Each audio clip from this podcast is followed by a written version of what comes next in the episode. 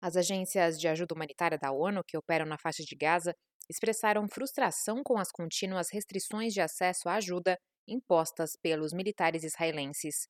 Com os bloqueios de assistência à questão alimentar, será debatida em sessão do Conselho de Segurança nesta terça-feira. Representantes da ONU de assuntos humanitários e de agências como o Programa Mundial de Alimentos devem apresentar atualizações na reunião. No final de semana, ambulâncias que transportavam pacientes de um hospital atingido foram paradas por várias horas, enquanto os profissionais de saúde foram revistados e detidos. Segundo a equipe humanitária da ONU na Palestina, esse não é um incidente isolado. Os comboios de ajuda são constantemente atacados e o acesso às pessoas necessitadas é sistematicamente negado. Os trabalhadores humanitários evacuaram 24 pacientes do Hospital Al-Amal, em Canhunes, ao sul do enclave.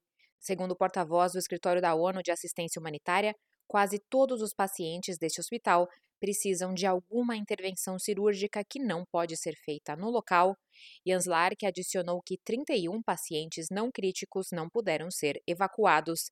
Falando em Genebra, ele confirmou que a missão de evacuação havia sido sinalizada para as autoridades israelenses, que haviam reconhecido essa notificação como parte dos protocolos padrão de desescalada. Lark declarou que os militares israelenses não deram nenhuma informação ou comunicação sobre o motivo pelo qual as ambulâncias foram detidas por pelo menos sete horas.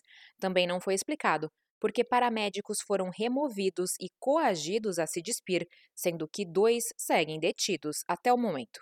Da ONU News, em Nova York, Mayra Lopes.